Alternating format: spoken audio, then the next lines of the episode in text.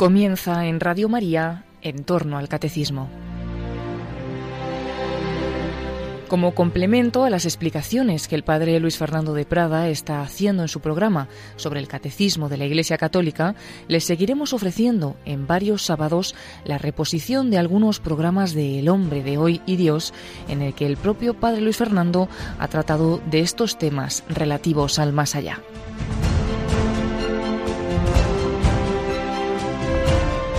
Tras la muerte, entramos ya en la eternidad.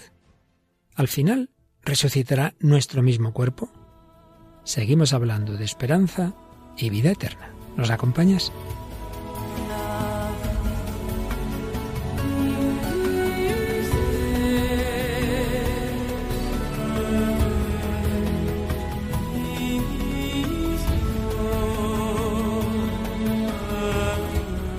Un cordialísimo saludo, muy querida familia de Radio María.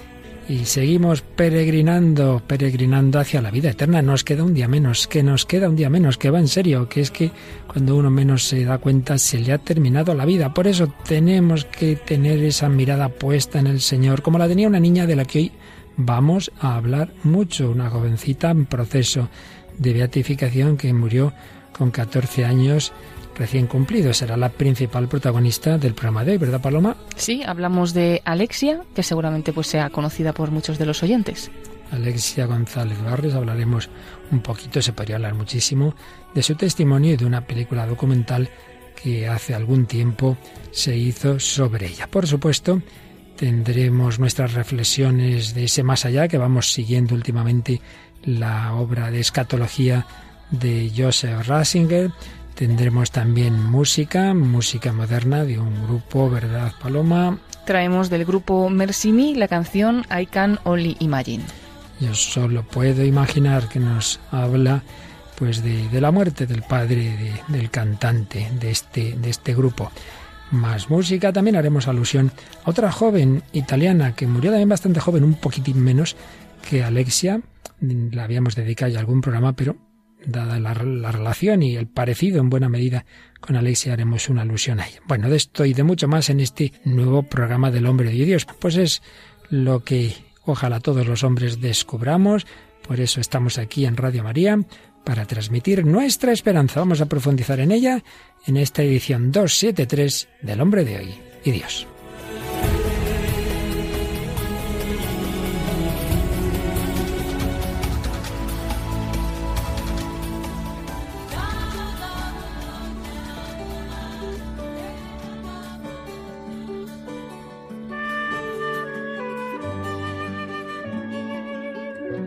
Y seguimos reflexionando sobre las realidades del más allá que esperamos, la esperanza en la vida eterna. Y sabéis estamos siguiendo sobre todo la obra Escatología que escribió como joven teólogo Joseph Ratzinger. En el día anterior escuchábamos estas preguntas, nos hacíamos estas dos cuestiones. Eh, ¿Hay algo así como un final del tiempo? Termina nuestro tiempo y ya entramos en la eternidad de Dios? Segunda pregunta, ¿tiene que ver la resurrección con la materia o no? ¿Esperamos en nuestra fe un cambio de la materia, una corporidad en la resurrección? Fuimos respondiendo a lo que nos dio tiempo el día pasado. Dejemos siempre claro, por lo menos, esos puntos que ya hemos repetido varias veces, de que hay dos fases en la escatología. Una primera, y tras el momento de nuestra muerte, Ahí hay una separación de alma y cuerpo, ya hemos explicado en varios programas que eso no quiere decir caer en un dualismo, como si fueran dos cosas separadas, como si fuera el alma estuviera deseando separarse del cuerpo, como en aquella mentalidad platónica de que se ve encarcelada. No, no, no tiene nada que ver con eso. Pero hay esa separación. El pecado ha introducido la ruptura y, y aunque el alma esté deseando vivir en relación con un cuerpo, porque estamos hechos así, en unidad de cuerpo y alma, pero eso no quita que se produzca esa separación. Entonces, el alma, en el momento de la muerte, el alma separada, entra en una situación, una situación espiritual, según como haya terminado su peregrinación en esta vida, una situación que puede ser ya contemplar a Dios, cielo, puede ser purificarse para contemplarle, purgatorio, o puede ser haber rechazado hasta el final la amistad con Dios y es el infierno. El cuerpo, entre tanto, queda aquí, en esta tierra. Segunda fase, pues cuando al final de la historia Cristo vuelva y entonces se dé la resurrección universal. En la primera fase, en, esa, en el momento de la muerte, hay un juicio particular, es decir, el alma se dirige a Dios y a la luz de Dios ve la propia situación en que ya está. Es como el enfermo que va al médico, le hace unas pruebas y entonces no es que el, el, médico es el que haga que esté enfermo, no. El médico ve lo que hay en ese cuerpo. Pues bien, la luz de Dios nos hará ver en el juicio particular lo que hay en nuestra alma. Y luego, en cambio, al final, junto a esa resurrección universal, será el juicio final y universal. Bien, de todo esto ya habíamos hablado, pero vamos a avanzar un poquito más. Hay algunos que dicen, bueno, pero ya en el momento en que uno se muere, pues ya entra en la eternidad, porque ya no hay tiempo y además es ya pues como si uno ya resucitara. Ya vimos que esa teoría no tiene fundamento, que la Biblia no dice eso, pero vamos a profundizar un poquito en el por qué no es lo mismo pasar a otro tipo de vida tras la muerte que entrar sin más en la eternidad de Dios. Con la guía de Joseph Ratzinger tenemos que entender que propiamente la eternidad es la forma de ser, de, de, existir solo de Dios, solo de Dios. Dios es. La eternidad no es un tiempo que, dura muchísimo, no es eso, es otra cosa. Es una posesión plena y simultánea de una vida interminable. Es eso, la forma de ser divina. Los ángeles propiamente no tienen esa eternidad. Entonces, no porque muramos y salgamos del tiempo de este mundo quiere decir que ya entremos en esa categoría de eternidad. Hay que preguntarse de qué modo le es propio el tiempo al hombre en cuanto hombre. Y entonces, ¿cómo será esa situación cuando ya no tengamos, cuando el alma no tenga esa relación directa con lo físico? Y es que ya San Agustín en sus confesiones hacía unas interesantes reflexiones sobre el tiempo y veía que no solo hay un tiempo físico, un, tiempo del que el hombre participa en cuanto que tiene un cuerpo, claro, en el tiempo físico hay una, una medición, digamos, en conforme a la velocidad de rotación de los cuerpos, pero es que además el hombre es espíritu y existe también un tiempo espiritual, lo que llamaba San Agustín un tiempo de la memoria en nuestra memoria está presente el pasado. Yo recuerdo el pasado como pasado. También hay un presente de futuro. Yo estoy mm, previendo, estoy imaginando el futuro. Sabemos que el mismo tiempo físico para una persona le puede pasar deprisa o despacio. Y es que existe ese otro tiempo psicológico. Tiempo, por tanto, no representa meramente una cualidad física del hombre que le afectaría de modo puramente externo. No, le afecta en su condición de humano, que en cuanto tal es temporal por el conocimiento, el amor, el desgaste, la maduración, el modo especial de temporalidad del hombre, procede sobre todo de su relacionalidad, y es que el hombre no se hace él mismo por sí mismo, sino en su relación con los demás, en su ser con otros, en orden a otros. Su embarcarse en el amor o su negativa a amar lo vinculan al otro y a su temporalidad. Por eso la red de cohumanidad representa al mismo tiempo una red de cotemporalidad. Vivimos con otros y nuestro tiempo siempre tiene que ver con otros.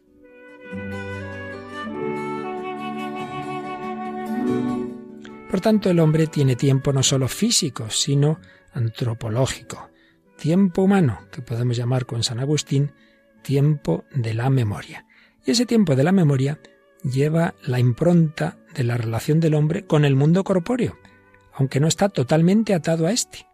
Por eso, cuando el alma sale del mundo del bios, ese tiempo de la memoria se desliga del tiempo físico, pero no se convierte en eternidad, sigue siendo tiempo de la memoria.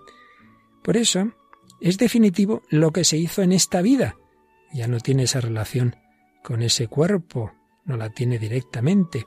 Y por otro lado podemos entender que existe la posibilidad de una purificación, el purgatorio, y de un destino último que tiene que llegar a su plenitud, pero ¿cuándo? Cuando haya una nueva relación con la materia. Porque como decíamos, el alma humana, el espíritu humano, está hecho en unidad con el cuerpo, por tanto es algo eh, antinatural esa situación del alma separada. Está esperando la resurrección.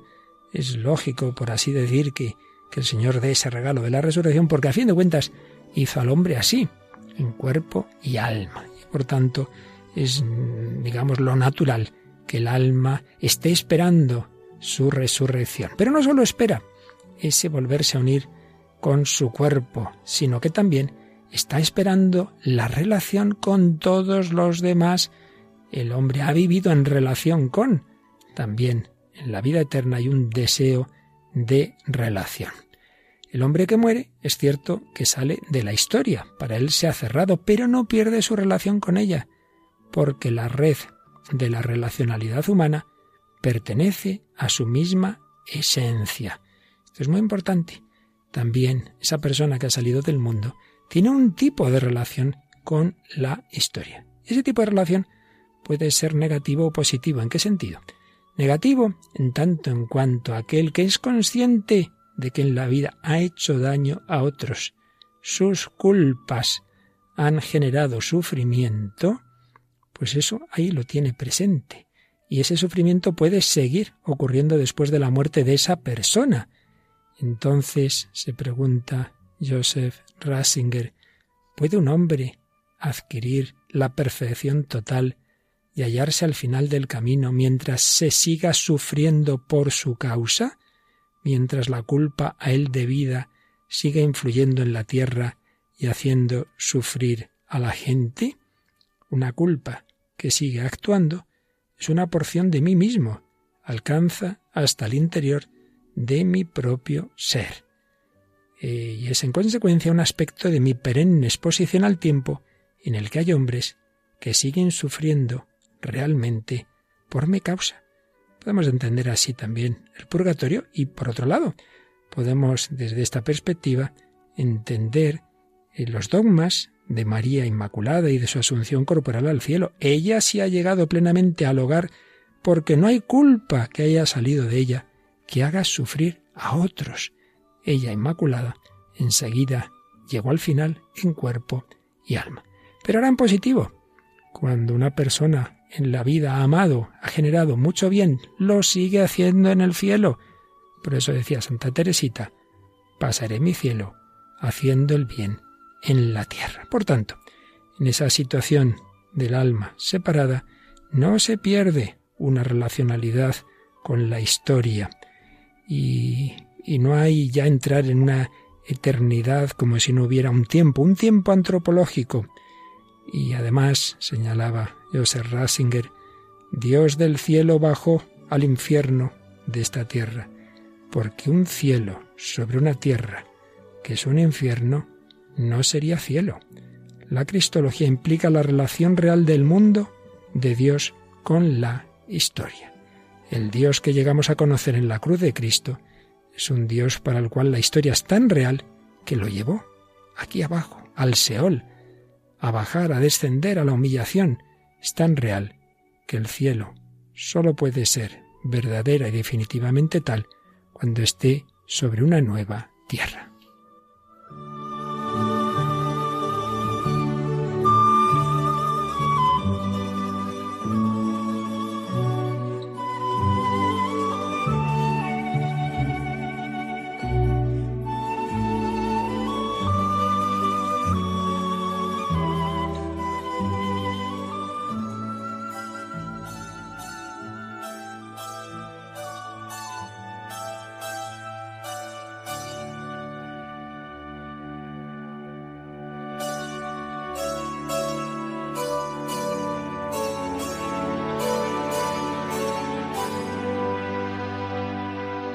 Pues aquí seguimos en Radio María, en El Hombre de Dios, hablando de tiempo, eternidad, muerte.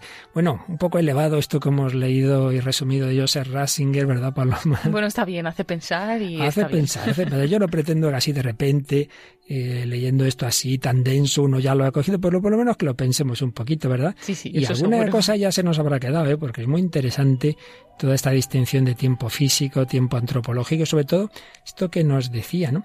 De lo que uno ha hecho de bien o de mal, eso le acompaña. porque yo me voy, sí, sí, pero en la tierra siguen sufriendo para bien o para mal las consecuencias de mis actos. Ojalá para bien, el bien que yo he hecho, hay gente que me va a recordar, fíjate, cuando ha muerto, por ejemplo, un sacerdote que ha hecho mucho bien, cuántas personas, ¿verdad? Lo recordamos, lo que yo he aprendido de él, por supuesto, familiares, etcétera, pero también para mal. Madre mía, esta persona, el daño que hizo y bueno, pues eso puede ser una parte del purgatorio, sin ninguna duda, ¿no? Que uno tiene en su corazón, tiene en esa alma, cuando a pesar de todo, bueno, pues se ha convertido y ha muerto en gracia de Dios, pero claro, eso hay que purificarlo, ¿no te parece? Sí, sí. Muy interesante. Es algo muy profundo, por eso eh, sigue señalando Joseph Ratzinger en su escatología que la culpa, que todavía existe, el sufrimiento que sigue pesando como consecuencia de la culpa, a eso es a lo que llamamos purgatorio, y que eso significa el sufrir hasta las últimas consecuencias lo que se ha dejado tras de sí en la tierra. Pero eso sí, con la certeza de que la cosa va a terminar bien. Claro, el cielo, perdón, el purgatorio no es un infierno en pequeño que se termina, no, no, es otra situación. En ella hay esperanza y amor, pero claro, no deja de haber un sufrimiento y una pena decir, ay Dios mío, ¿por qué, ¿por qué hice esto? ¿Por qué hice a lo otro? Pero luego en positivo es todavía más bonito, ¿no? Como, como el santo, el que ha hecho mucho bien, pues eso también es parte de su alegría, es parte de su felicidad. Pero esas personas también están en relación con nuestra historia de sufrimientos, la comunión de los santos. Nos indica que no nos dejan, que nos acompañan, que nos ayudan, gracias a ese amor que hemos, que vemos aquí en esta tierra, ese amor de Dios en primer lugar que ha llegado al sufrimiento y al de los santos que, que han sufrido, bueno, pues también nosotros podemos pasarlo mal, pero confiamos, vivimos en una peregrinación tranquila. Finalmente, y terminemos ya esta reflexión, añadiendo a lo que antes hemos dicho, pues con estas palabras de, de Joseph Ratzinger, todas ellas basadas en esa relacionalidad que nos une a todos. A causa de esa interdependencia de todos los hombres y de toda la creación, el que la historia llegue a su plenitud no es para nadie algo meramente externo que no le afecte, no.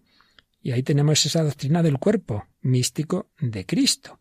Entonces es algo que en realidad está ya en, la antropología misma, que todo hombre existe en sí y fuera de sí, que todos existimos de alguna manera en los otros, que lo que le pasa a cada uno repercute en el conjunto de la humanidad. Bueno, pues eso que es, digamos, de reflexión humana, natural, antropológica, lo vemos más claro en la doctrina del cuerpo de Cristo. Todos formamos un cuerpo.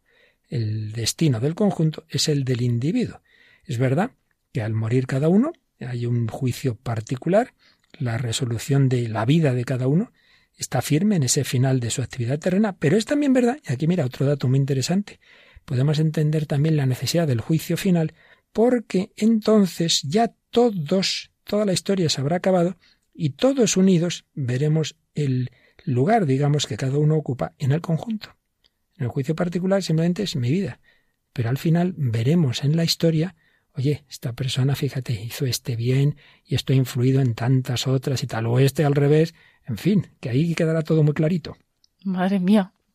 Madre mía. Una película con muchas tramas. Muchas tramas, muchas tramas. Bueno, pues vamos a bajar de esta doctrina tan elevada, vamos a bajar a las personas concretas que han vivido esto y concretamente hoy ya anunciamos que tenemos una jovencita eh, prácticamente iniciando su adolescencia, pero que vivió, vivió su vida con fe, con esperanza, con amor, una vida sencilla, decían ella, pues eso, una chica muy normal, de una familia muy buena, pero digamos normal, una familia española, cristiana, bien formada, eso sí, concretamente en este caso en el Opus Dei, pero una niña que en esa naturalidad y en esa vida ordinaria se santificó y hizo una carrera muy rápida, sobre todo los últimos meses con una durísima enfermedad, la unieron mucho al Señor. ¿De quién hablamos? Hablamos de Alexia González Barros, nacida en Madrid y que falleció el 5 de diciembre de 1985. Bueno, pues vamos a hablar bastante de ella, pero vamos a dejarla que hable ella misma. Bueno, ¿y cómo es esto? Bueno, pues porque luego nos vas a contar, Paloma, que se hizo un document, película documental sobre ella, y entonces hay como una especie de ficción. Hay una, una chica estupenda que también conocemos, Miriam Fernández, que le pone voz a Alexia. Entonces, en esta película documental nos habla Alexia y nos habla una voz masculina que es su ángel de la guarda, porque Alexia tenía mucha devoción a su ángel de la guarda y le puso nombre. Sí, le llamó Hugo y bueno, pues esa era su manera también de tratarlo como un amigo muy cercano, ¿no? Así es. Bueno, entonces en esta película sobre todo oímos esas dos voces, la voz de Alexia, como que desde el cielo nos está hablando, y la voz de Hugo. Escuchamos cómo empieza este documental. Tengo tantas cosas que contaros que no sé por dónde empezar. Diréis, pues por el principio, aunque mi historia parece más interesante si se comienza por el final. Fallecí el 5 de diciembre de 1985.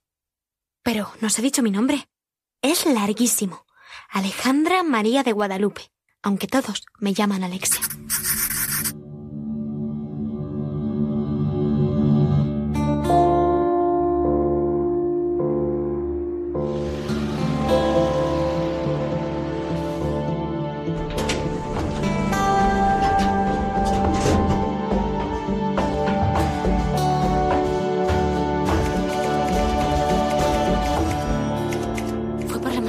esta misma habitación por un cáncer, un terrible sarcoma de Ewing.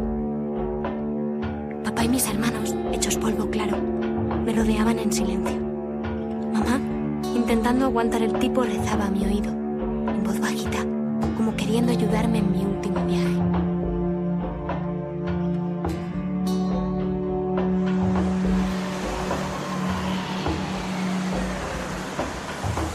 Desde entonces, mis restos estuvieron en Aravaca, cerca de Madrid, junto a los de mi hermano Javier, fallecido antes de que yo naciera. Hasta abril de 2004, cuando en pleno proceso de mi beatificación, los trasladaron a la iglesia de San Martín de Tours, junto a la Gran Vía. Pues así empieza esta película documental. Tenemos que decir que lamentablemente antes de esta película se hizo otra que basándose en la historia de la desfigura y tergiversa. Pero bueno, no, no vamos a hacerle la publicidad, sino que vamos a hablar de esta otra que es así. Ha ido a documentarse, ha ido a todo lo realmente histórico, lo que ocurrió y, bueno, ¿de qué película documental hablamos? Pues se llama así como, como ella misma, ¿no? Alexia, y está dirigida por Pedro Delgado, que reconstruye la vida de Alexia González, y él dice que con este documental, pues precisamente quería aportar su granito de arena para mostrar el verdadero rostro de, de Alexia. Entonces, pues se basó muchísimo en testimonios de familiares, de profesores, de amigas, de los médicos y de los sacerdotes que habían ayudado a Alexia, y todo ello lo ilustra con también mucho material fotográfico y, fílmico, porque el padre de Alexia pues tenía costumbre de, de, rodar pequeñas películas caseras. Como bien has dicho antes, padre, Miriam Fernández es la que pone la voz a Alexia en la película. Miriam también pues es conocida porque ella eh, ganó el concurso Tú sí que vales de Telecinco y es una chica que tiene también una grave lesión cerebral que le impide andar sin ayuda de, de un andador y bueno, pues también tiene una historia bonita de superación y la canción de la película fue interpretada por el grupo Melocos. Como decíamos, el objetivo es decir la verdad sobre la vida de Alexia y partiendo de los testimonios reales. Una vida de la que podríamos decir mucho, pero bueno, lo que nos dé tiempo, unas cuantas claves, cuando nace, que nos dices de su familia, fue una familia numerosa, habían muerto antes que ella dos hermanitos. A ver, unas cuantas referencias, Paloma. Sí, es la menor de siete hermanos, pero justamente eso, antes de que ella naciera habían fallecido ya dos de sus hermanos. Sus padres, Francisco y Moncha, pues la educaron desde pequeña en un clima de libertad, de cariño y alegría, y fue pues una niña normal, vivaracha, divertida, y a la que cuidaban con todo el cariño sus cuatro hermanos mayores, tres chicos y una chica, María José, que era con la que particularmente pues estaba más unida. Estudió en un colegio cerca de su casa, el Jesús Maestro, de la Compañía de Santa Teresa de Jesús, hizo la comunión en mayo de 1979 en Roma y al día siguiente de su primera comunión se acercó al Papa Juan Pablo II durante una audiencia que incluso pues le hizo la señal de la cruz en, en la frente y la besó. Sí, la familia fue a Roma precisamente a que recibiera la comunión en la tumba, junto a la tumba de San José María Escriba de Balaguer. Ya hemos dicho, es una familia formada en el Opus Dei. Y entonces al día siguiente tenían esa entrada para la audiencia, pero bueno, la audiencia general, pero la niña se las apañó para saltar la valla, pero vamos, que se fue de su familia, se fue, todo el mundo consiguió hablar con el Papa, el cual en efecto ahí las fotos, ¿no? De cuando están ahí en ese momento de encuentro. Realmente es una chica lanzadilla. Sí, lo tenía claro. Y uno si ve las escenas, la verdad es que es muy simpática, era súper alegre, es una maravilla ver estos vídeos que, que le hacía su padre. ¿Qué pasa después? Bueno, pues era una chica normal, ¿no? Con los mismos gustos y aficiones que sus compañeras, pero un día, el 4 de febrero de 1985, su vida dio un cambio totalmente inesperado. Se le declaró un tumor maligno que la dejó paralítica en muy poco tiempo. Sus padres la llevaron a diversos especialistas, tenían diagnósticos diversos, sufrió cuatro largas operaciones y una cadena de tratamientos muy dolorosos que convirtieron pues esos diez meses de su enfermedad en un durísimo calvario que se supo afrontar, ella supo afrontar con paz y con alegría. Pues enseguida hablamos de esos momentos de enfermedad, pero vamos un momento a volver atrás. Estamos hablando de la muerte, esa muerte que a Alexia le llegó muy jovencita, pero nos traes hoy una canción en la que se habla de la muerte del padre de un cantante, por tanto mayor evidentemente que Alexia, pero donde salen estas preguntas y estas, estos deseos de, de vida eterna de los que estamos hablando hoy. ¿Qué pasa después de la muerte? ¿Qué canción nos traes? Es la canción I Can Only Imagine, más conocida de forma abreviada como Imagine, del grupo Mercy Me, que es una banda de rock cristiana y fue escrita por el cantante principal de la banda, Bart Millar, en memoria de su padre fallecido. En ella pues se pregunta cómo debe ser la experiencia de estar en el cielo cerca de Dios. Es una canción de 1999. Pues la escuchamos. I can only imagine what it will be like when I walk by your side. I can only imagine what my eyes will see when your face is before me. I can only imagine.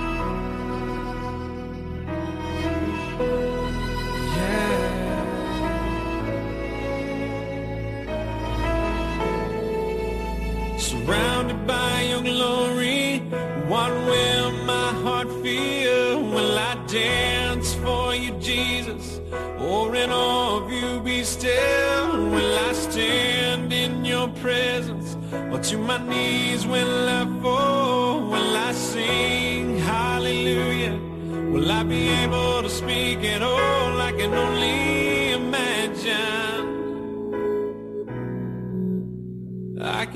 imagine. Y así canta este cantante de Mercy Me, pensando en su padre fallecido.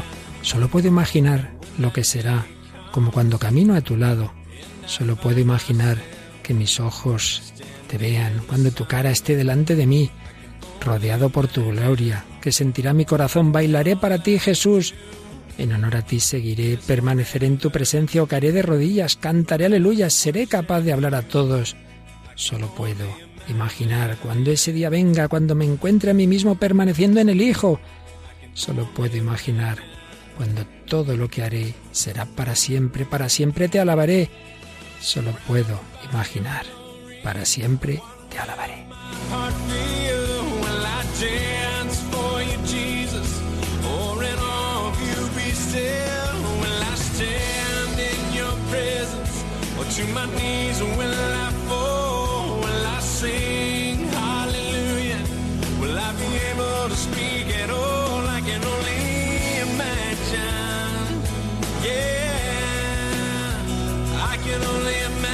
Yeah.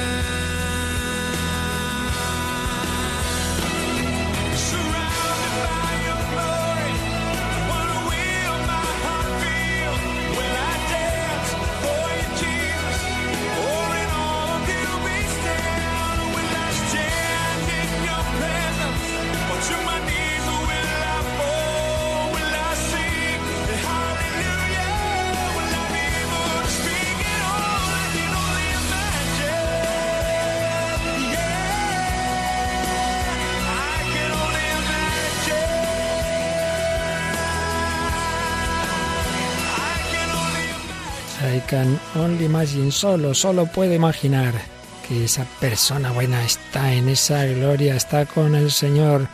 No, no morimos para siempre. Aquí seguimos en Radio María, el hombre de Dios, Paloma Niño y un servidor, Padre Luis Fernando de Prada, ahora escuchando esta canción de Mercy Me, pero viendo como una niña vivió en esta fe, en esta esperanza, en la vida eterna. Alexia González Barros. ¿Qué más nos dices de Alexia Paloma? Alguna cosa sacada también del testimonio de, de su padre, de Alexia, eh, dice su padre que tuvo una gran ayuda en su formación por parte de sus hermanos, que cada uno le aportó lo mejor que tenía y que ella era muy agradecida, que incluso ante el más pequeño detalle que alguien le, le hacía, pues demostraba mucho agradecimiento. ¿Y cómo lo hacía? Pues rezando de forma individual y concreta por aquella persona que le hubiera hecho un favor. Durante su enfermedad cuenta su padre que Alexia no perdió nunca la paz eh, ni la alegría, que tenía una fortaleza inexplicable, que salía pues de su abandono en los brazos de, de Jesús, porque ella siempre decía en su oración Jesús, yo quiero ponerme buena, quiero curarme, pero si tú no quieres, yo solo quiero lo que tú quieras. Y es una oración que ella siempre hacía. Desde pequeñita, en efecto, siempre dijo esto, lo que tú quieras Jesús, esa es la santidad, hacer la voluntad de Dios. Lo dijo de pequeña, lo dijo en todo momento y también lo dijo cuando le llegó esa enfermedad que enseguida intuyó que podía ser mortal. Escuchamos unos segundos de esa película documental Alexia donde aparece esta frase. Le dije a mamá que estaba cansada de hospitales. Pero acepta. Moncha y ella rezan juntas y al terminar oye decir a su hija. Jesús, yo quiero ponerme buena. Yo quiero curarme. Pero si tú no quieres, yo quiero lo que tú quieras. Y así debemos orar siempre, Señor, si, si puede ser, si es posible, pero yo solo quiero lo que tú quieras. Y el Señor pues no la curó, siguió adelante una durísima enfermedad porque era un tipo de sarcoma en la columna vertebral que se fue extendiendo, ¿verdad?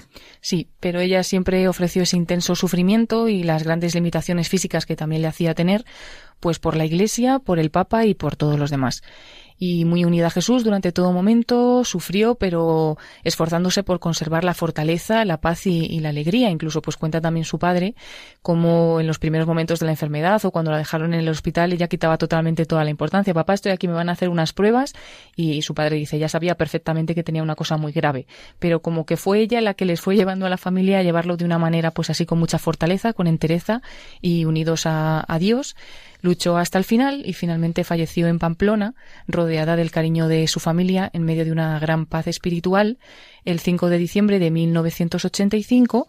Y también hay una historia bonita con las últimas palabras que, es contada por uno de sus hermanos, por Alfredo González. Decía que, que, bueno, él se dio cuenta de que su madre en esos momentos estaba intentando ayudar a Alexia a bien morir, eran como sus últimos momentos, y le preguntaba que si estaba contenta y él empezó a contar un cuento era una cosa que pues normalmente hacía la madre, ¿no? Les contaba cuentos y le contaba el cuento de que Alexia estaba en Belén con la Sagrada Familia, que le servía de ayuda a la Virgen, cuidando al niño Jesús, y entonces Alexia en ese momento le dijo más, para que le contara más parte de, de ese cuento. Y cuando su madre le preguntó, ¿quieres a Jesús? Ella contestó sí. Y ese más y ese sí fueron sus últimas palabras. Más y sí. Hay varios libros sobre Alexia. Me parece que el primero lo escribió una religiosa de la Compañía de Santa Teresa, que fue profesora suya, María Victoria Molins lo que tú quieras, sí, más, pero unos días antes de esa muerte hay un acontecimiento, bueno, pasó me parece en dos o tres ocasiones, que indican que realmente esta niña estaba muy elevada espiritualmente. Y es que ella, que tenía esa paz y esa, ese cariño del Señor que lo sentía y la ayuda de su ángel, sin embargo, hay algún momento en que nota una presencia clara del demonio. Esto aparece también recogido en esta película documental. Vamos a escuchar también cómo recibió los sacramentos, pero cómo eh, aparece esa presencia del maligno. A finales de noviembre se descubre la causa de su empeoramiento, metástasis en las meninges. Inmediatamente se dispone todo. Recibí la unción de los enfermos y me hizo muchísima ilusión que me diera la confirmación. Uno de los doctores con profunda intención sentencia. El demonio se está jugando mucho. Y no se equivoca. En esos días Alexia sufre uno de los momentos más estremecedores de su enfermedad. Hugo se ha ido, dijo una noche, en la que yo me aparté porque Dios quería probarla. Estaban con ella Moncha y José Damián. Su madre le replica que eso no es posible, que el ángel custodio no abandona nunca. Es que está aquí el demonio, responde sin mostrar ninguna alteración.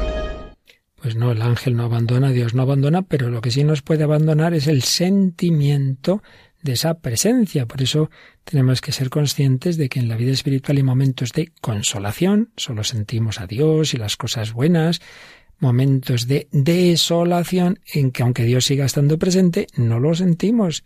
Y aunque siga el ángel ahí, lo que sentimos es al revés, la tentación. No hay que asustarse. No decimos que no tenga tentaciones, sino no nos dejes caer en la tentación. Jesús tuvo tentaciones, los santos las han tenido.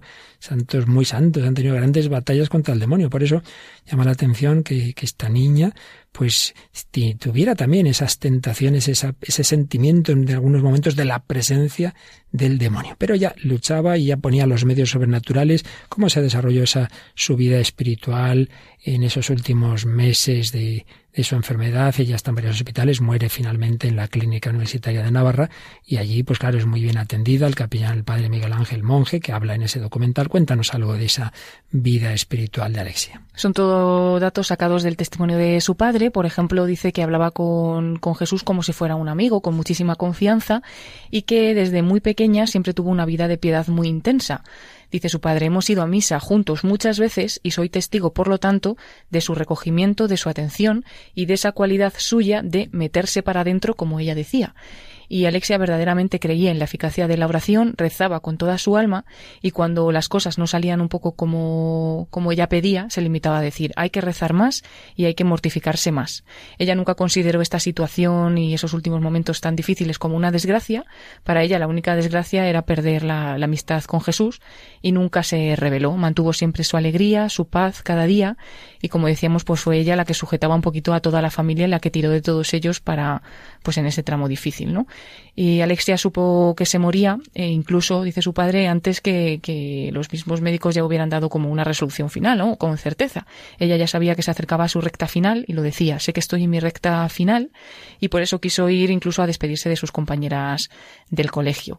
Y a uno de sus hermanos le dijo, ahora me tienes que ayudar mucho, Fran, porque ella estaba segura de que eran sus últimos momentos. La despedida tiene dos momentos muy distintos. Uno, cuando todavía está en Madrid y van a irse a Navarra, antes de irse a Pamplona, físicamente pues van al colegio, ya en silla de ruedas y tal. Pero luego lo que pasa es que muy pocos días antes de morir le dicta una larga carta a su padre que, que, por supuesto conservamos una larga carta de, en que escribe a esas sus compañeras, les da las gracias, les da, dice buenas palabras y habla de esa palabra eh, recta final que queda un poco como ambigua. No puede pensar, bueno, es la recta final del estar en la clínica. No, ella ya sabía que era la recta final de su vida. Y de hecho, pues como antes nos decías, bueno, vamos a escuchar, esto no es del documental, sino de una entrevista que se le hizo en, una televisión a la madre, pues se oye un poquito mal, pero vale la pena escuchar esas últimas eh, palabras que, que, tuvieron entre, entre Alexia y su madre Moncha. El que respiraba con más dificultad, donde le dije, Alexia, te vas al cielo, hija, que te está esperando la Virgen, que te, que te quiere mucho más de lo que yo te quiero.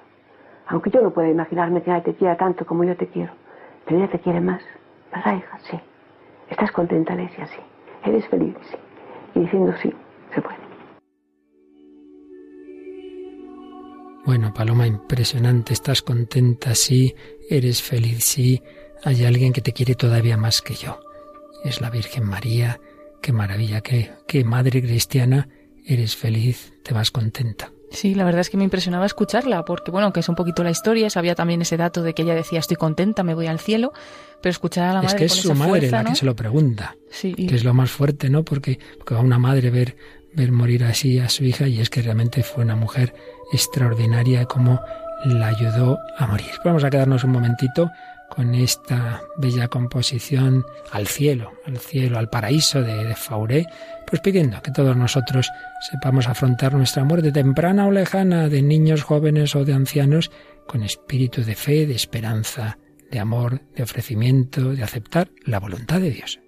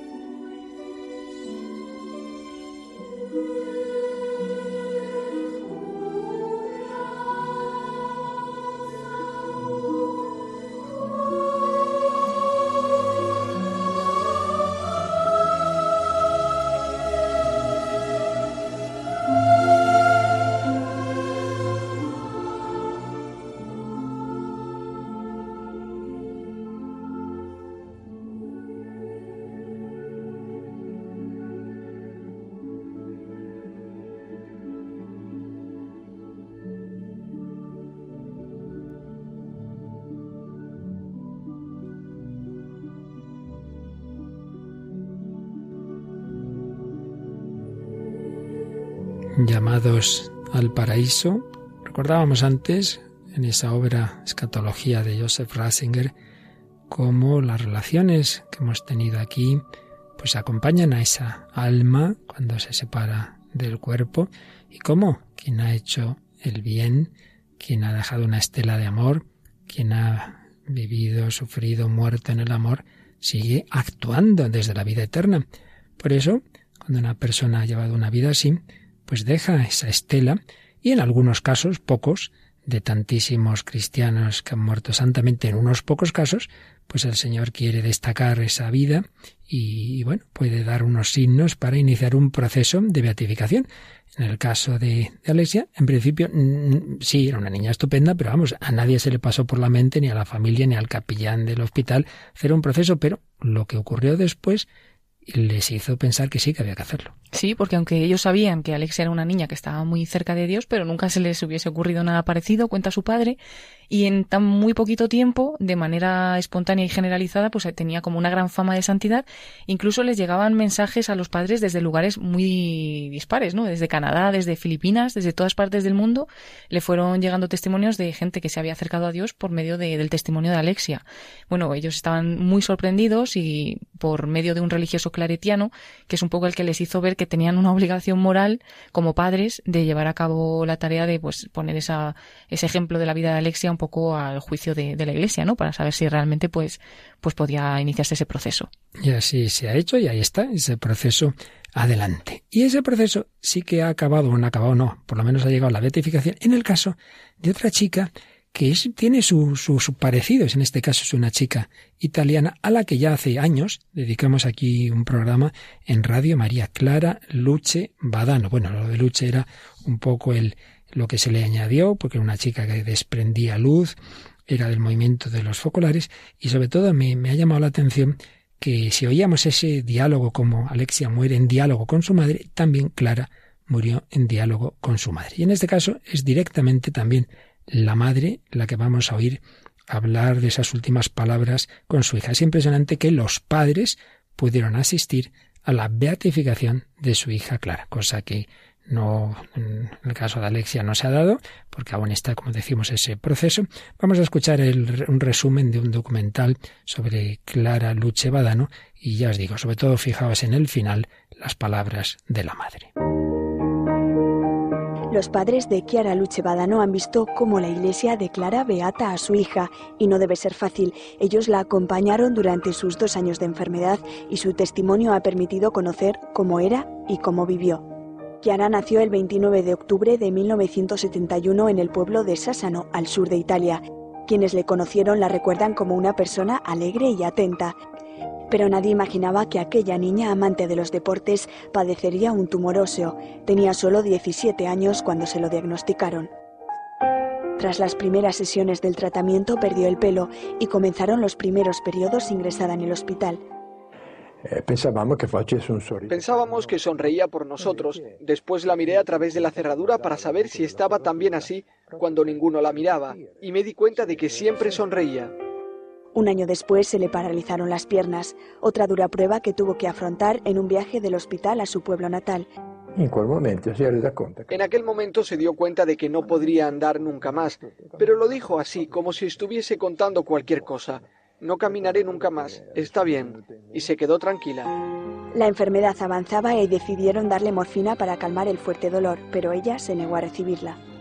Él era de todo Dijo al médico, Mauro, no quiero más morfina. Él se quedó sorprendido y le dijo, ¿por qué? porque la única cosa que puedo ofrecer a Jesús es el dolor. La morfina me quita la lucidez y no puedo. Kiara fue consciente de que la enfermedad avanzaba. Antes de morir habló con todos sus amigos, especialmente los jóvenes que esperaban fuera de su habitación. Entre ellos había muchos miembros de los focolares. Después le pidió a su madre que el día de su funeral le pusiesen un vestido de novia como signo de entrega a Jesús y que la maquillase una chica joven. A un cierto punto me hizo una señal para que me acercase. Yo me acerqué y ella con una mano me revolvió el pelo. Después me dijo, Mamá, adiós, sé feliz, ¿eh? Porque yo lo soy. Sé feliz, porque yo lo soy. También Alexia moría feliz, contenta, con 14 años, Clara con 19 años, las dos con un cáncer que les cogió la columna vertebral y que se les fue extendiendo durísimo, pero que no les quitaron la paz, la alegría, la felicidad. Hay muchos santos en nuestra iglesia, algunos poquitos pues se hace un proceso de ellos, pero ¿cuántos cristianos han vivido, han sufrido y han muerto en esa esperanza? Bueno, nos, nos podemos ir muy reconfortados en la esperanza, ¿verdad, Paloma? Sí, muy ejemplificados también. Decía ayer los padres de Alexia que tenían esa obligación moral, ¿no? De poner ese ejemplo delante de todos. Y es verdad que también estos ejemplos, pues nos ayudan a nosotros también a, a vivir. Pues a Clara ya nos encomendamos como beata que es y a Alexia en ese proceso de beatificación y terminamos este programa escuchando una canción que se compuso sobre esta niña de la que hoy hemos hablado más, Alexia González Barros.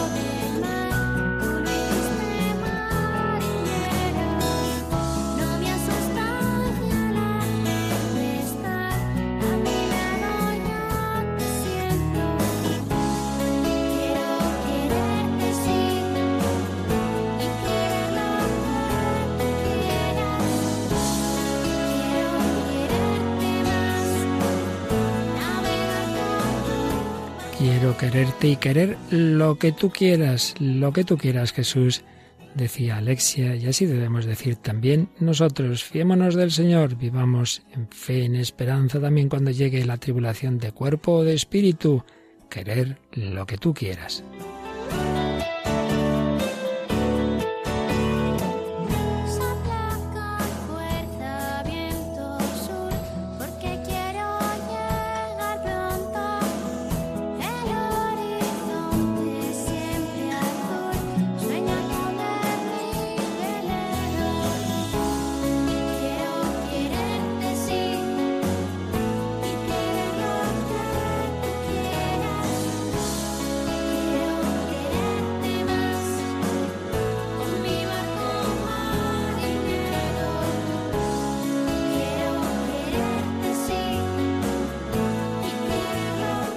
Queremos lo que tú quieras, nuestro barco llegará a la orilla de la eternidad, fiándonos de Jesús y de María, vida, dulzura y esperanza nuestra.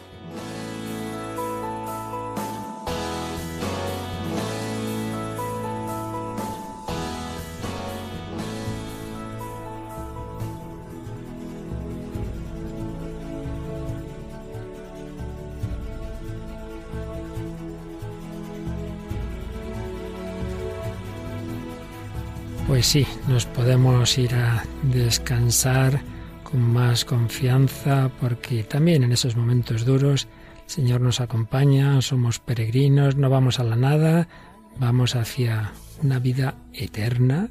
Dios es eterno, pero nuestro tiempo se une con su eternidad de una manera misteriosa, que ya sabremos cómo es, pero lo importante es saber que estamos en manos de Dios. Muchísimas gracias a Paloma Niño y a todos vosotros, queridos hermanos, amigos, familia de Radio María, que vamos en peregrinación al encuentro con Dios. Que los bendiga. Hasta el próximo programa, si Dios quiere.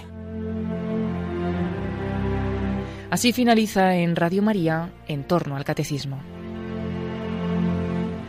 Como complemento a las explicaciones que el padre Luis Fernando de Prada está haciendo dentro de su programa sobre el catecismo de la Iglesia Católica, les hemos ofrecido y les seguiremos ofreciendo en varios sábados la reposición de algunos programas de El hombre de hoy y Dios en que el propio padre Luis Fernando ha tratado de los temas relativos al más allá.